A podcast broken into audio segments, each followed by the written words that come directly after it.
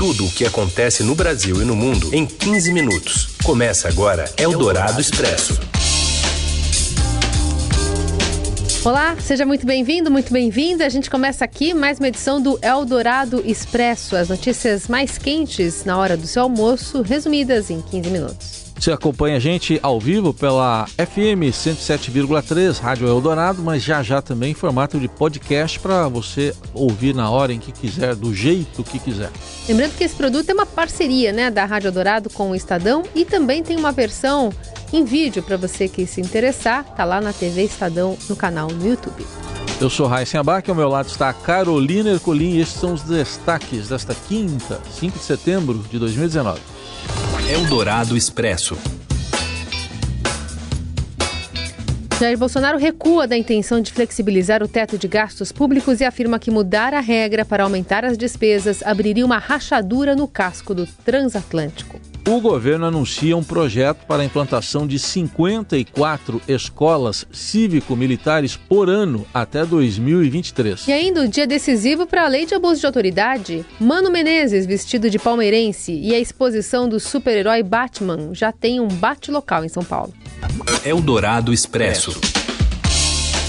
O presidente Jair Bolsonaro defendeu hoje a imposição de escolas cívico-militares para as pessoas não dependerem de programas sociais até morrer, nas palavras dele.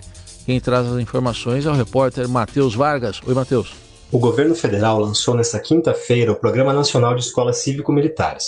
O presidente Bolsonaro assinou um decreto para regulamentar a adesão de escolas, estados, Distrito Federal e municípios a esse programa. A meta é implantar a gestão de 216 escolas até 2023, sendo 54 por ano. No evento, o presidente Bolsonaro lembrou que algumas escolas do Distrito Federal já recusaram esse modelo militar. Ao governador Ibanez Rocha, que estava presente no evento, ele disse que não tem de aceitar, tem de impor o um modelo. A fala do presidente, porém, contraria um dos requisitos para adesão ao programa, que é justamente realizar consultas públicas com a população.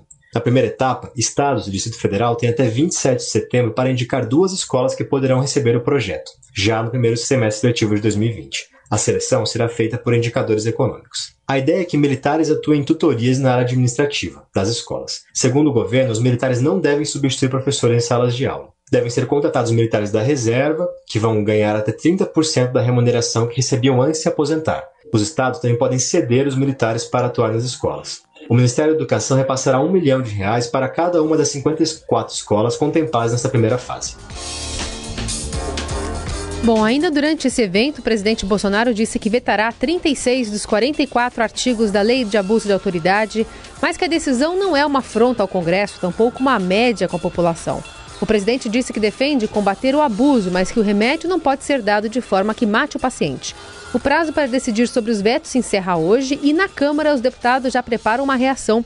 O relator do projeto, o deputado Ricardo Barros, preparou um parecer com argumentos para os parlamentares rebaterem as críticas à proposta.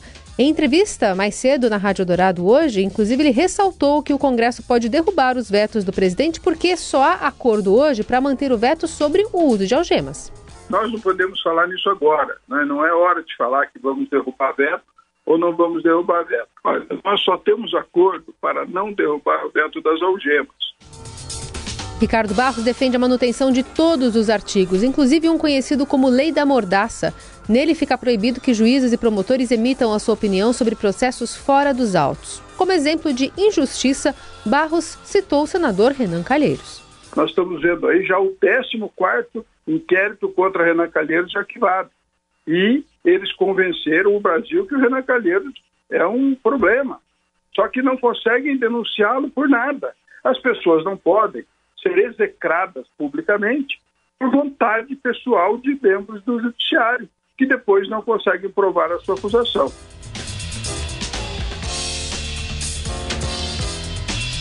Outro destaque aqui desta quinta-feira é a possível saída do diretor-geral da Polícia Federal, Maurício Valeixo, que já é dada como certa pela corporação. Nos bastidores, a PF avalia que o ministro da Justiça, Sérgio Moro, foi emparedado por Jair Bolsonaro e perderá de vez o poder do, de comando se não tiver carta branca para indicar o substituto de Valeixo.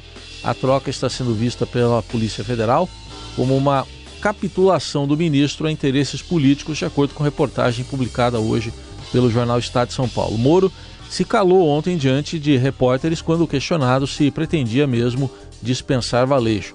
O nome mais cotado para substituir o atual diretor é o do secretário de Segurança do Distrito Federal, Anderson Gustavo Torres. Ele é amigo do ministro da Secretaria-Geral da Presidência, Jorge Oliveira, e do ex-deputado Fernando Francischini. Torres já atuou em áreas como inteligência e combate ao crime organizado. Eldorado Expresso. E a votação da reforma da Previdência pode ser antecipada para quarta da semana que vem. As informações direto de Brasília vêm com o repórter Daniel Vetterman. Oi, Daniel. Olá, Carol. Olá, Heisen. O presidente do Senado, Davi Alcolumbre, tenta costurar um acordo com os senadores para votar o primeiro turno da reforma da Previdência na quarta-feira da semana que vem. O calendário fechado por líderes partidários prevê a votação no dia 24 de setembro. Mas, para o Columbre, seria interessante antecipar esse prazo, porque todos os senadores já têm o seu voto definido sobre a proposta. O calendário prevê que a reforma da Previdência será concluída pelo Senado no dia 10 de outubro. Conversei com os senadores ontem e vou tentar compatibilizar com eles para a gente botar na semana que vem é, para votar em primeiro turno. Alguns senadores ainda não estão convencidos disso, mas a gente vai conversar com eles para tentar fazer da celeridade esse processo. E também hoje, pela manhã, aqui no Senado, Alcolumbre recebeu o ministro das Relações Exteriores do Chile, Teodoro Ribeira. O encontro aconteceu em meio à tensão sobre as declarações do presidente Jair Bolsonaro em relação à ex-presidente chilena Michelle Bachelet o chanceler chileno defendeu a relação comercial, o reforço na relação comercial entre os dois países e deixou um recado ao ser perguntado sobre a polêmica. Ele defendeu que as relações diplomáticas entre os dois países transcendam as pessoas, os governos e as épocas. Eldorado Expresso.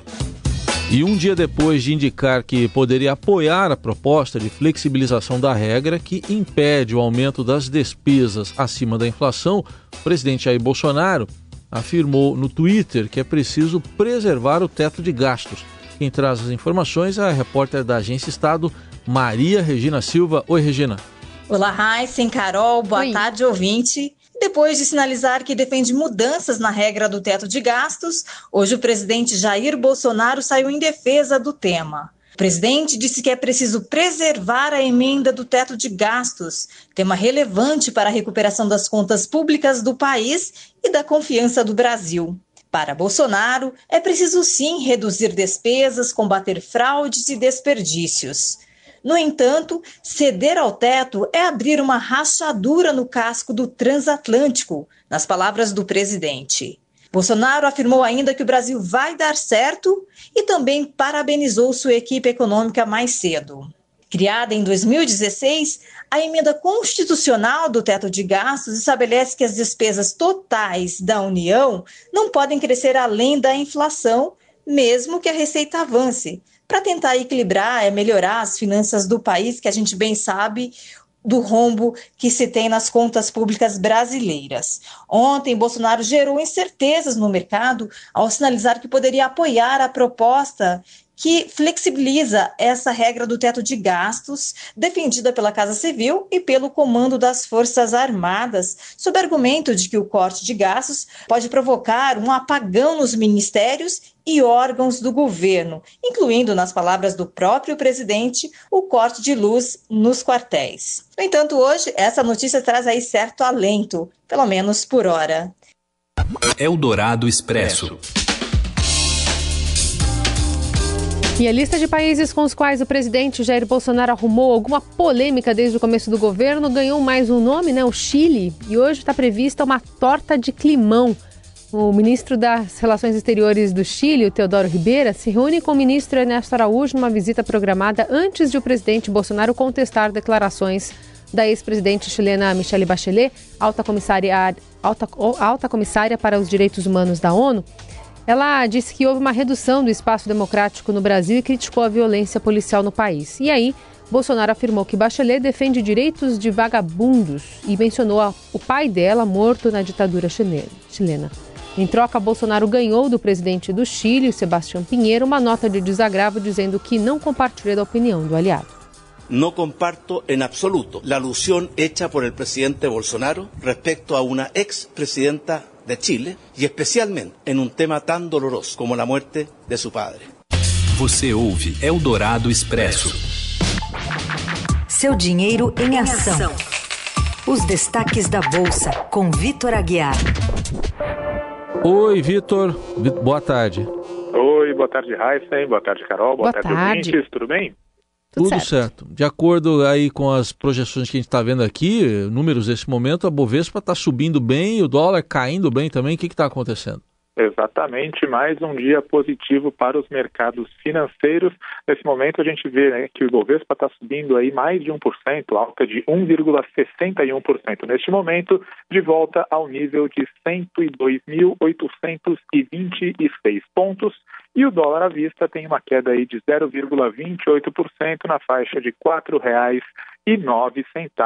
E sabe qual é o motivo disso tudo, gente? É novamente a guerra comercial. A gente teve um desdobramento bem importante na guerra comercial nesta quarta-feira, com China e Estados Unidos dando ali um pequeno passo em direção, digamos, a, a diminuição, pelo menos, das tensões entre os dois países.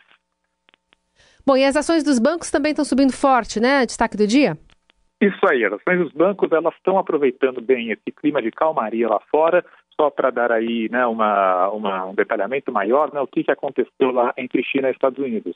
Os dois países acertaram que em outubro vai acontecer um encontro formal para retomar as negociações oficiais no âmbito aí da guerra comercial. Então, isso não necessariamente quer dizer que a gente vai ter aí algum tipo de acerto definitivo, que a gente vai ter aí o fim dessa guerra comercial, mas pelo menos é um aceno mais positivo, um aceno que traz mais tranquilidade.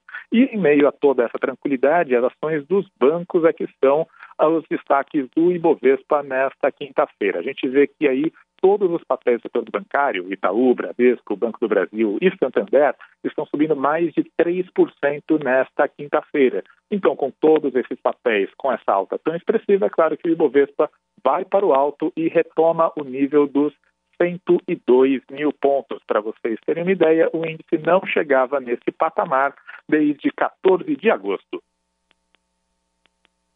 Muito bem, esse é o Vitor Aguiar com as informações do mercado financeiro. Vitor que volta amanhã com mais informações. Quem sabe o dólar mais baixo ainda, né, Vitor? Pois é, vamos ver. Ele já está aí caindo bastante nessa semana. Para vocês saberem, o dólar aí está com uma queda de mais de 1%.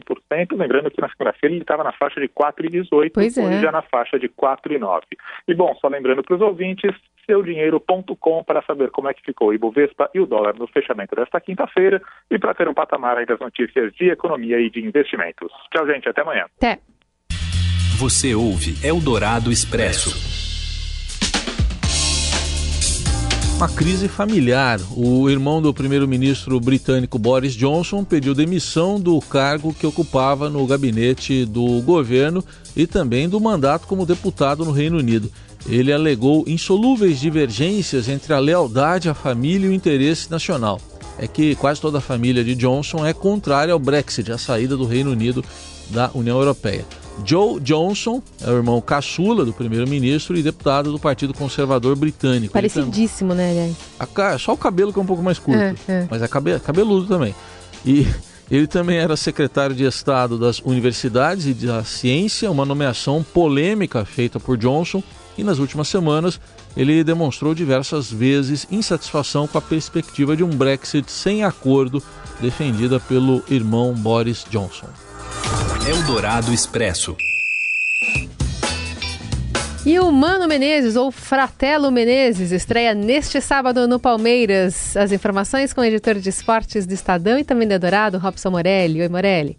Olá, amigos! Hoje eu quero falar da apresentação de Mano Menezes ao Palmeiras. Primeiro dia de trabalho. Trabalho depois da apresentação, porque ele já está lá a semana toda desde que foi contratado. Ele já conversa com partes é, é, do Palmeiras, né? Diretoria, conselho, enfim. Ele já tem todas as diretrizes da sua função no time. E ele tem uma lista de afazeres neste Palmeiras. A primeira delas, talvez a mais importante, é fazer o time voltar a ganhar no Campeonato Brasileiro. O Palmeiras, desde que parou para a Copa América, não vence mais no Brasileiro. São sete rodadas sem ganhar. E isso coloca o time numa situação difícil. Já empurrou o Palmeiras para a parte de baixo da tabela e agora a missão número um de Mano Menezes é recuperar esse time, é recuperar o caminho das vitórias, é tentar recolocar o Palmeiras nas primeiras posições do campeonato. Então não é fácil assim. É claro que ele já está pensando em 2020, mas tem um campeonato brasileiro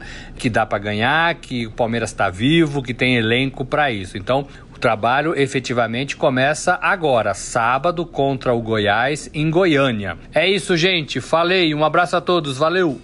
Valeu, Morelli. Aliás, Mano Menezes falou agora há pouco, né? Se apresentou oficialmente no evento no Palmeiras e disse que está à disposição do time com todo vigor. Estou assumindo o trabalho é, à frente do comando técnico do Palmeiras com, com o mesmo objetivo. É, de me entregar de corpo e alma, como sempre fiz nos meus trabalhos, porque entendo que é, ao técnico é necessário que seja assim. Eldorado Expresso. Ligar baterias atômicas. Acelerar turbinas. Tudo ligado, Robin.